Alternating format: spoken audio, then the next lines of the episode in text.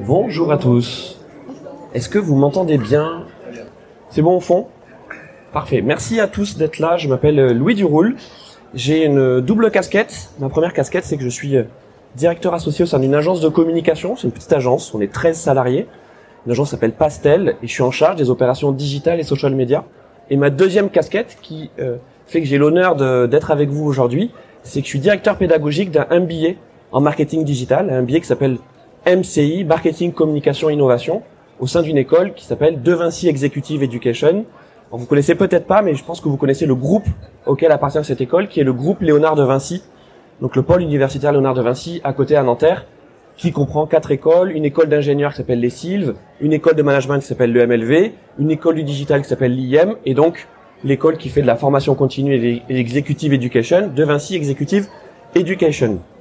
Si on va être ensemble pendant un peu moins d'une demi-heure, c'est pour parler des mots-clés à la mode depuis euh, quelques années, particulièrement 2023. Je pense que ça, n'aura euh, euh, échappé à personne que l'IA a été le mot le plus cité par les médias en 2023 et ce sera de nouveau le cas en 2024 et certainement aussi en, en 2025.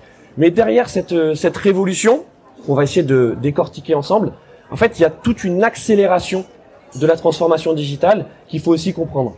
Alors vous allez me dire accélération, transformation digitale, ça fait beaucoup. Euh, la transformation digitale, c'est un TGV, quelque chose qu'on vit depuis une quinzaine d'années, et surtout c'est une révolution qui est silencieuse. En fait, c'est ça le, c'est ça l'enjeu. Euh, là, on a depuis la démocratisation des IA génératives, ChatGPT euh, en tête, en fait, un arbre qui cache la forêt. Et donc, quelle, est donc cette forêt? Eh bien, personne ne le sait. Voilà. Il faut être aussi euh, humble vis-à-vis de la révolution qu'on est en train de vivre. C'est qu'on est face à un brouillard de guerre. Il y a un brouillard en face de nous. Et bah, comme on est tous un petit peu perdus, eh bien, on, regarde ceux qui lèvent le doigt et montrent des directions. Mais je vous rassure, ils, ils le savent. ils savent pas où ils vont. On est tous dans le même bateau. Donc comment on navigue là-dedans? Et surtout nous, comment en tant que manager, on navigue là-dedans? Première question, déjà comme ça, c'est un peu euh, ice breaking. Qui a déjà utilisé ChatGPT à des fins professionnelles Voilà, j'ai un peu plus de la moitié. Si je fais à des fins personnelles, normalement, je vais avoir, oh, j'ai à peu près les mêmes, euh, d'accord, j'ai à peu près les, les, les, les, mêmes personnes. Bon, alors ça veut dire que vous êtes, ça y est, voilà. Vous, vous êtes vraiment des pionniers, vous êtes tombés dessus.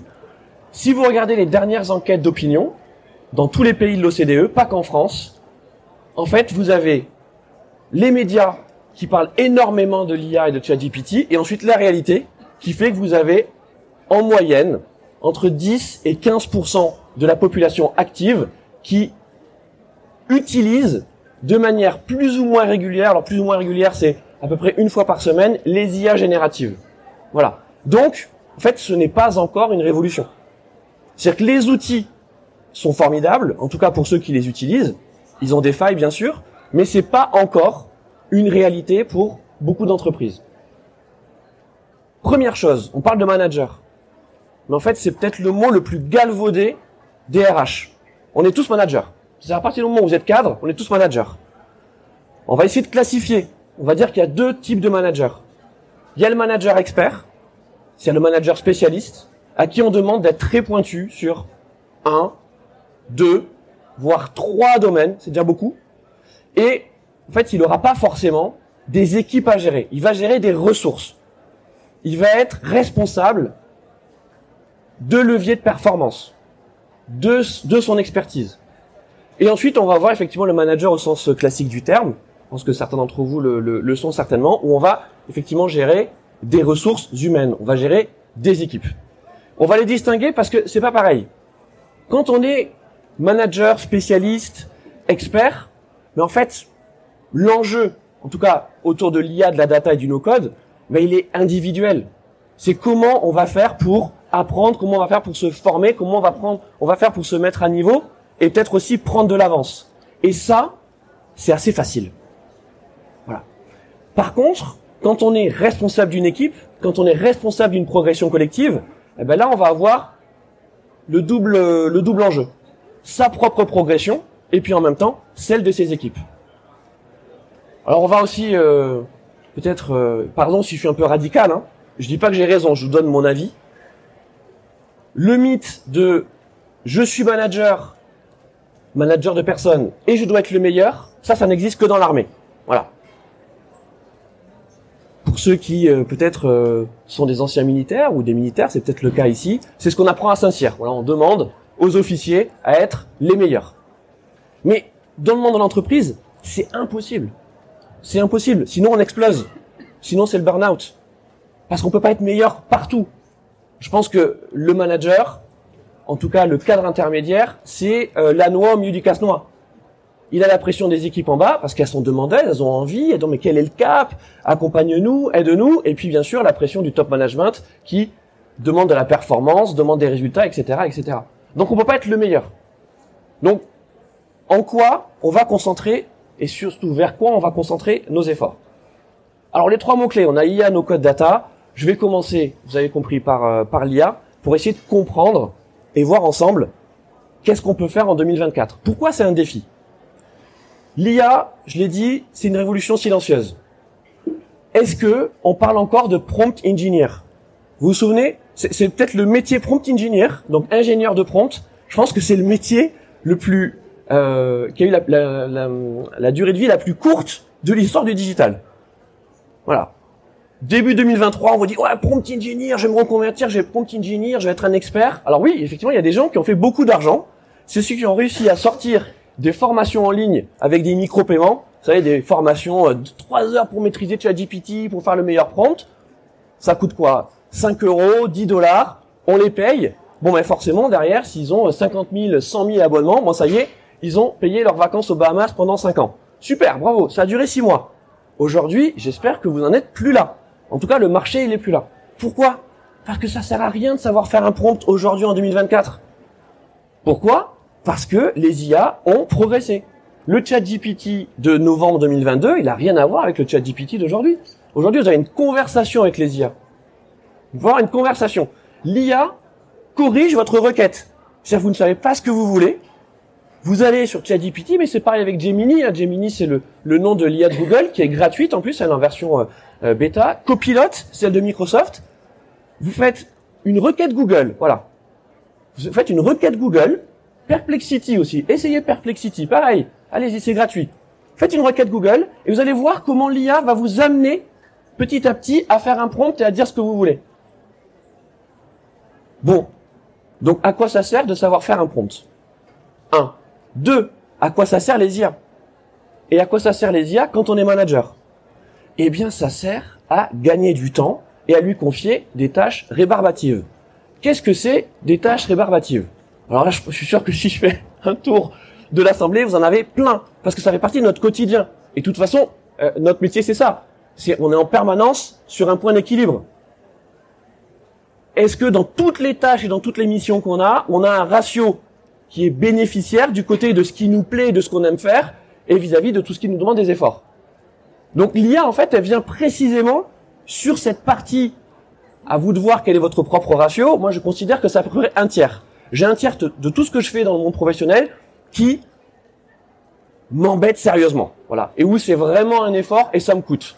Donc la question, c'est comment je peux utiliser les outils digitaux et l'IA en premier pour m'aider à en tout cas réduire cette part euh, de, euh, de, d'irritants.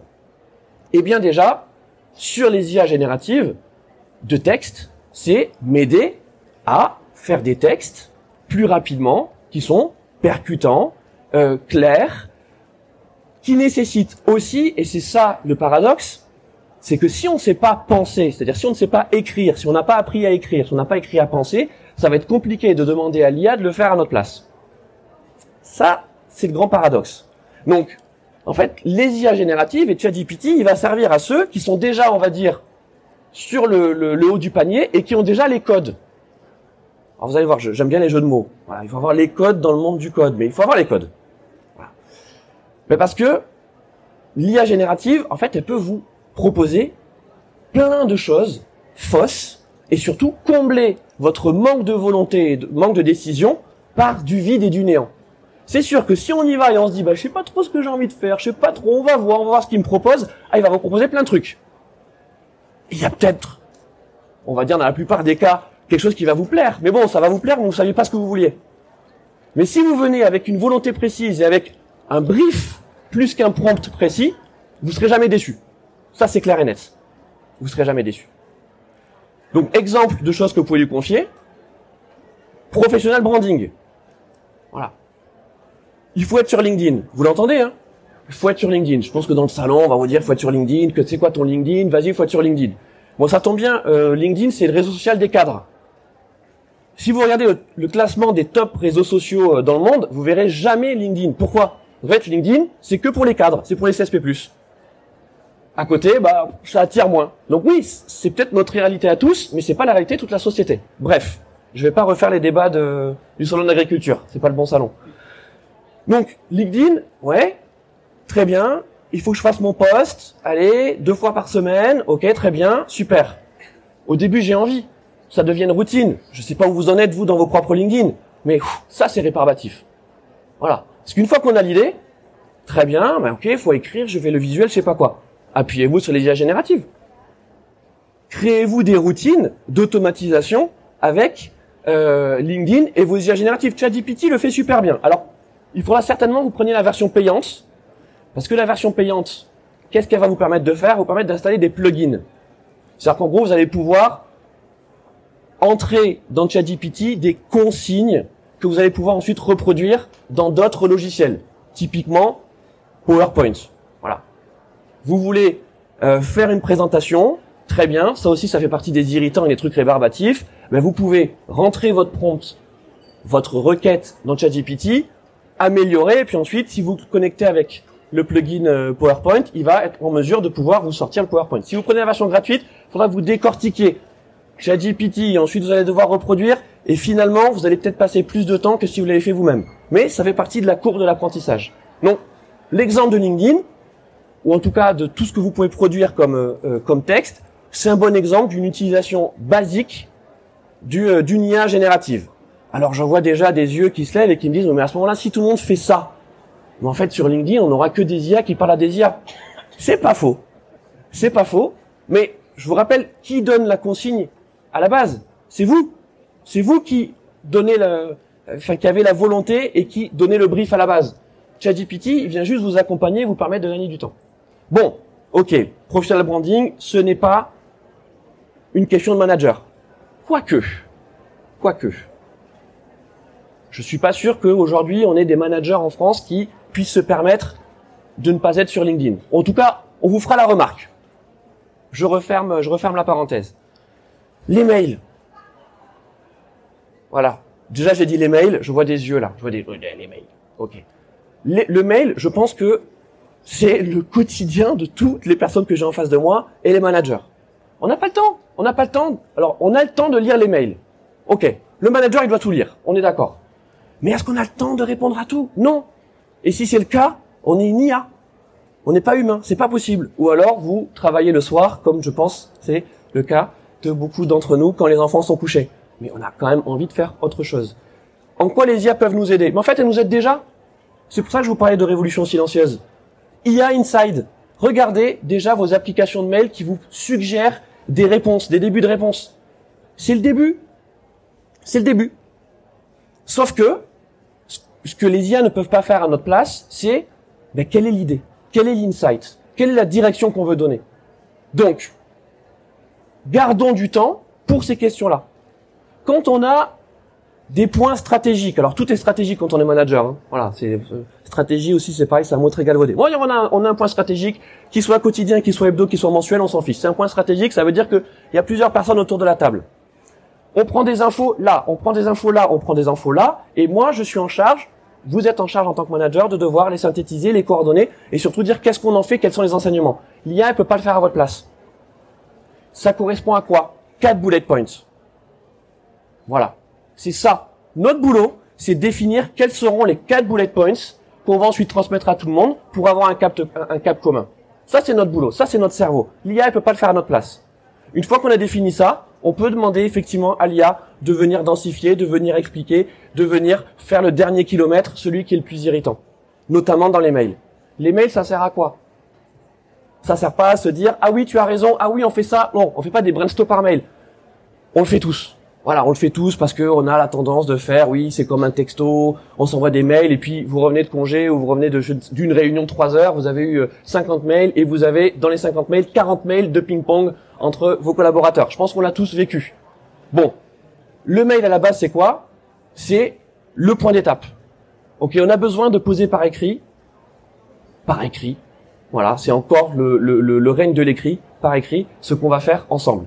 Mais aidez-vous de l'IA pour justement pouvoir expliquer, décrypter, illustrer. Ça, les IA le font hyper bien.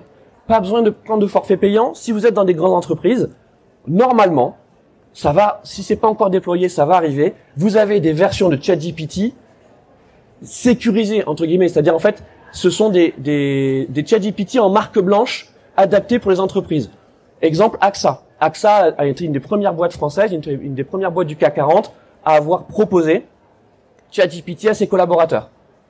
Est-ce qu'ils l'utilisent Bonne question. On n'a pas les chiffres, mais en tout cas, ça fait partie, en tout cas, de l'arsenal qu'ils ont. Comme beaucoup d'entreprises, ils ont Microsoft 365, donc ils bénéficient des dernières innovations. Je parlais de Copilot. Il y a Copilot. Voilà. Pareil, Copilot, il est en permanence en train de vous aider, de vous poser des questions, de venir vous challenger. C'est bien, c'est pas bien. À vous de le déterminer dans votre propre utilisation. Là, on est toujours au niveau individuel. Et enfin, oui, bien sûr. Non, ça c'est pas exactement. En fait, ouais, en gros, en gros, faut juste se dire, vous prenez tous les GAFAM, d'accord, euh, Google, Amazon, Facebook, Apple, et chacun développe sa propre technologie d'IA. En France, on a Mistral. Je pense que vous avez vu, Mistral a sorti hier, ça y est, son son, son produit. Euh, en gros, c'est euh, à peu près les mêmes fonctionnalités, sauf que derrière, bah, il y a peut-être des choix, des fonctionnalités qui diffèrent. Voilà. Mais retenez que Copilot c'est Microsoft, ChatGPT c'est pas exact. Ouais alors, c'est pas exact. Oui voilà, ils sont ils sont actionnaires de la fondation OpenAI. Donc c'est à ce titre qu'effectivement ils ont un droit de regard, mais c'est ChatGPT c'est pas exactement Microsoft. Voilà, bon ça c'est des enjeux euh, financiers qui euh, c'est intéressant effectivement de s'y intéresser, enfin de, de, de, savoir ce qu'il en est, mais ça n'a pas beaucoup d'impact sur notre utilisation au quotidien. C'est un petit peu comme le Twitter, le X de Elon Musk. Vous voyez, d'accord, effectivement, on voit les frasques d'Elon Musk, euh, c'est un personnage atypique, hein, je le dis de, de, manière, on va dire, neutre, mais dans notre utilisation de Twitter, ça n'a pas eu une énorme, une énorme différence. Voilà, ça n'a pas radicalement changé euh, Twitter ou X. Je referme la, la parenthèse. Donc la dernière chose que je voulais vous dire sur, euh, sur l'IA, c'est à titre individuel. Faites des tests. C'est le fameux test and learn. Vous allez perdre du temps. C'est clair. Vous allez perdre du temps. Mais dans l'apprentissage, se tromper, être, enfin c'est d'abord être concentré, puis se tromper, c'est comme ça en fait qu'on progresse. Donc tout le temps que vous allez perdre là en essayant et en échouant, vous le gagnerez ensuite quand bah, ça sera vraiment utile, ce sera vraiment important. C'est ce que je vous disais. Avant d'arriver à pouvoir faire une routine sur LinkedIn, eh bien, au début, vous allez vous tromper, vous ne serez pas satisfait. Avant de réussir à pouvoir mettre vos comptes rendus de réunion, même pas vos relevés de décision de réunion, dans ChatGPT et lui demander d'en faire un beau mail de compte rendu, au début, vous ne serez pas satisfait. Et puis, ça s'entraîne. C'est-à-dire que, à force de lui mettre les mêmes requêtes, de lui faire les mêmes corrections avec votre propre compte, mais qu'est-ce qui va se passer? En fait, il apprend. Enfin, il apprend. C'est un apprentissage informatique. Il va dire, ah tiens, ok, la dernière fois il m'a dit ça, donc tiens, je vais lui proposer ça. Ah non, il est toujours pas content. Voilà.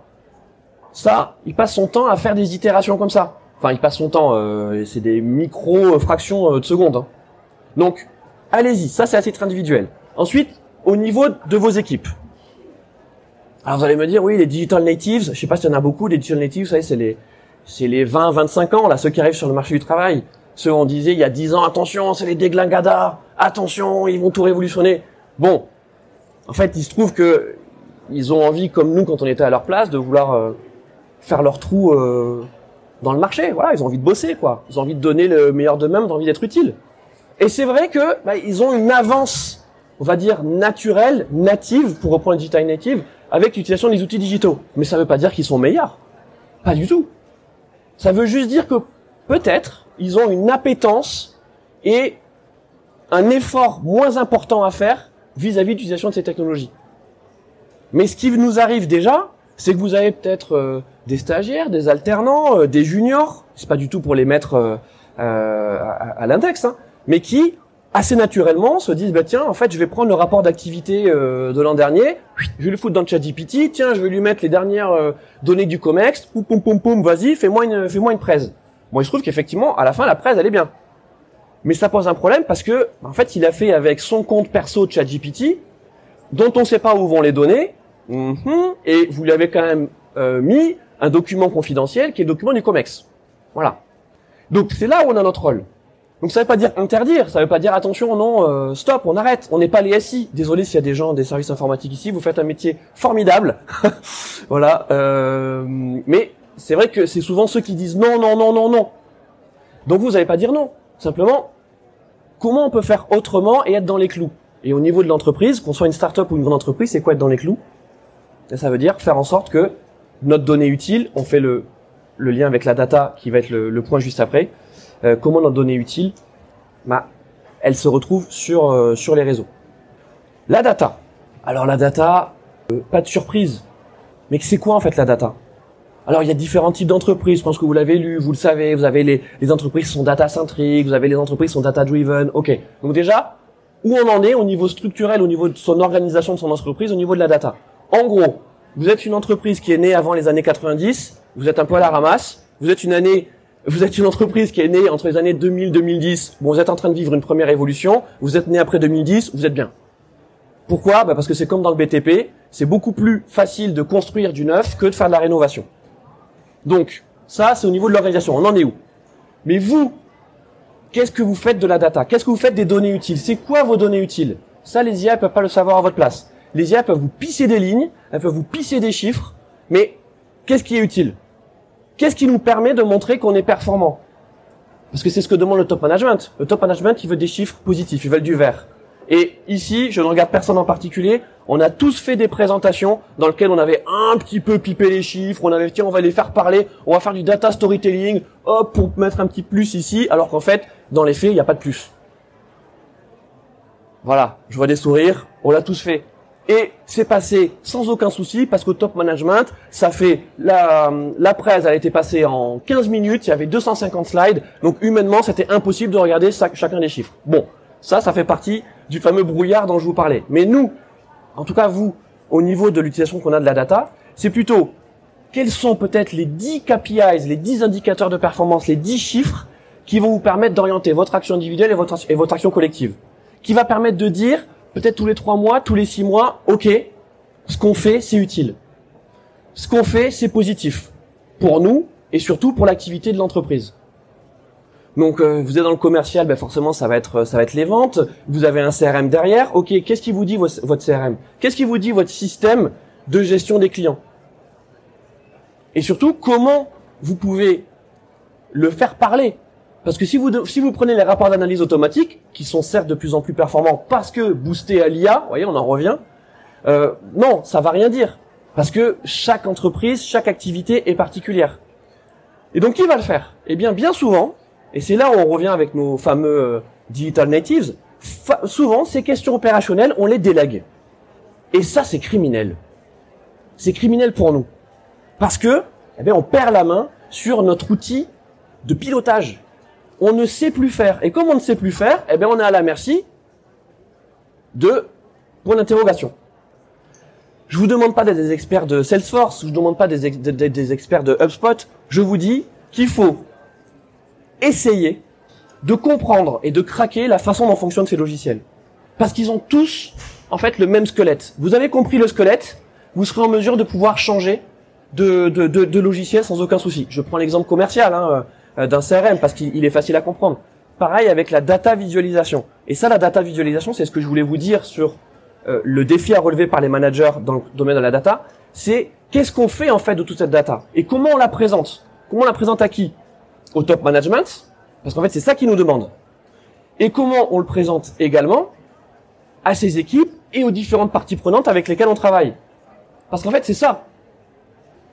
La data visualisation, c'est être en mesure de pouvoir présenter à un instant T la réalité de la situation dans laquelle on est avec des chiffres. C'est pas au doigt mouillé. je vous dis plus, je dis pas de pas avoir d'intention, mais vos intentions, elles sont nourries par des chiffres. Ce sont des, des, des intentions argumentées. C'est une volonté raisonnée. Vous voulez vous former à la data vise Essayez un logiciel qui s'appelle Tableau. Regardez Tableau. Pareil, vous avez une version gratuite de Tableau. Voilà. Hyper basique, vous allez voir. Voilà, c'est ça se construit en drag and drop. Donc c'est-à-dire que vous prenez en fait des éléments et vous les amenez sur votre tableau, des dashboards, c'est assez classique comme, comme, façon de faire des dashboards. Vous avez plein de tutos en ligne, c'est de l'auto-formation. Voilà, vous allez perdre un petit peu de temps au début, mais vous allez voir comment on passe de du PowerPoint avec le camembert euh, figé à quelque chose d'un peu plus dynamique qui peut vous aider. J'arrive à la fin. Je vais quand même parler du no-code, mais en fait, le no-code, vous allez pouvoir le comprendre à la lumière de tout ce qu'on s'est dit juste avant. Le no-code, pourquoi c'est une révolution?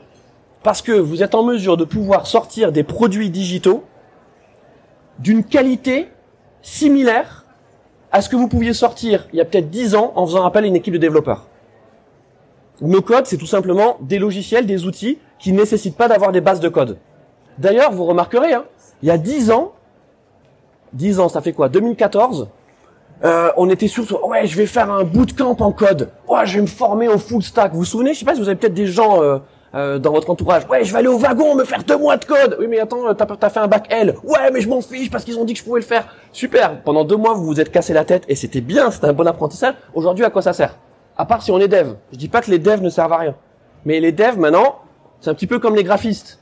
C'est-à-dire que leur repositionnement, ben, hop, il est plutôt sur vraiment l'expertise et l'excellence. Demander à un dev de faire un petit site comme ça, front page, c'est-à-dire euh, one pager, ça sert absolument à rien. Par contre, le dev, vous devez euh, euh, jumeler des plateformes, faire un système avec un intranet qui est adossé à un extranet, blablabla. Bla, bla, bla, bla. Ok, là vous avez besoin du dev parce que le no-code peut pas faire ça. Mais sortir un site propre, site vitrine, sortir une application mobile propre avec login, service, vous pouvez le faire avec du no-code. Alors vous allez me dire quel logiciel? Essayez Webflow. Webflow. Il n'y a pas plus simple. Vous verrez, c'est pareil, c'est du drag and drop. Vous dites, je veux le bouton là, je veux cette page là, je veux ça. Hop, il vous le fait. Alors oui, vous allez me dire, euh, moi je veux vraiment le super design parce que vous travaillez pour une marque de luxe. D'accord. Ben là, vous allez faire appel à un dev designer.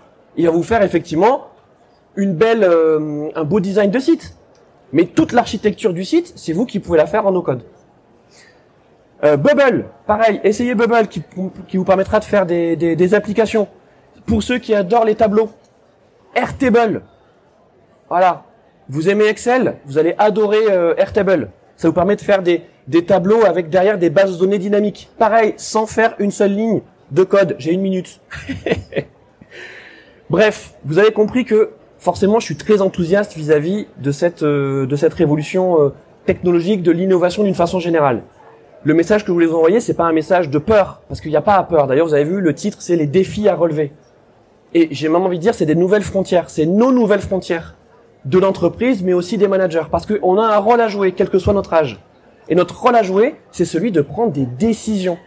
Parce que tous ces outils, sans décision, sans humain, sans volonté, ben, ils sont finalement assez stériles. Ou alors, eh ben, on les laisse carrément en copilotage, ou même en pilotage euh, euh, automatique. Et donc ça fera des IA qui parlent à des IA. Là, je fais un peu de science-fiction. Mais c'est absolument pas la direction qu'on prend. La direction qu'on prend, c'est responsabiliser encore plus les managers sur l'acculturation et l'utilisation de ces outils auprès de leurs équipes, mais aussi auprès du top management qui, lui, était des années-lumière de ce qu'on vient de se dire là. Donc c'est ça le rôle central. On a un rôle de pivot. Accompagner les ressources humaines, les équipes qu'on encadre, mais aussi de plus en plus sensibiliser, aider, accompagner ceux qui prennent les grandes et vraies décisions d'une entreprise et qui sont très loin de ce qu'on est en train de se dire là, majoritairement. Pourquoi? Parce qu'ils n'ont plus le temps. Et vous, ce temps, même si, et ce sera ma conclusion, même si vous avez l'impression que vous êtes pressuré de partout, en fait, ce temps, vous pouvez le regagner. Vous pouvez le regagner parce que justement, ces outils digitaux, l'IA en, tête, peuvent vous aider à gagner de la marge utile pour continuer à apprendre et continuer à progresser. Merci de m'avoir écouté et je vous souhaite un excellent salon.